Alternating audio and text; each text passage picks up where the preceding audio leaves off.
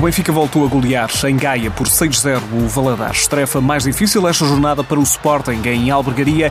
Vitória pela vantagem mínima, 2-1. Já o Braga goleou o Lanterna Vermelha à dos Francos. O Benfica assegura a liderança do campeonato mais uma jornada e chega às nove vitórias consecutivas em Albergaria. As águias começaram cedo a construir-se esta vantagem larga, com Nicole a marcar logo aos oito minutos. Clou fez o segundo ainda antes do intervalo.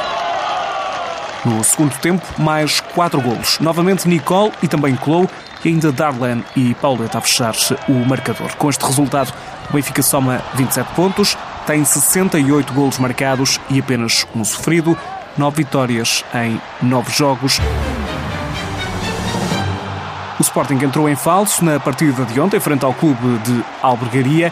Ju Santos fez o primeiro gol da partida aos 29 minutos, mas a vantagem da equipa da casa durou apenas meia dúzia de minutos. Raquel Fernandes restabeleceu o empate ainda antes do intervalo e no segundo tempo Carolina Mendes fez o segundo gol das Leões. Em Braga, no estádio 1 de Maio, o Sporting de Braga bateu o Ados Francos por 9-0. Laura Luís foi novamente protagonista do encontro. Desta vez fez quatro golos. Rayane, Daniuska, Jana, Ana Teles e Francisca marcaram os restantes golos para a equipa minhota. O Braga mantém a desvantagem de 3 pontos em relação ao Benfica na corrida pelo primeiro lugar, está a igualdade pontual com o Sporting. Já o Atos Francos continua no último lugar e ainda sem qualquer ponto.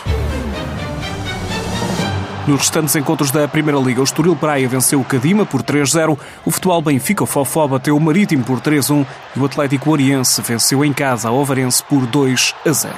Na segunda divisão, tudo na mesma no que diz respeito à liderança das várias séries dos campeonatos nacionais depois da sexta jornada. Na série mais a norte, o Gil Vicente é primeiro e aumenta mesmo a vantagem esta jornada sobre o Vitória de Guimarães, que perdeu nesta ronda. Já na série B, o Famalicão goleou Lousada por 21-0 o que significa que mantém também o primeiro lugar. Na Série C, o Grijó e também o Boa Vista venceram, mantém a igualdade pontual no primeiro posto. Série D com o Fiens na liderança, continua invicta. Esta equipa bateu o Feirense nesta jornada por 3 bolas a 0.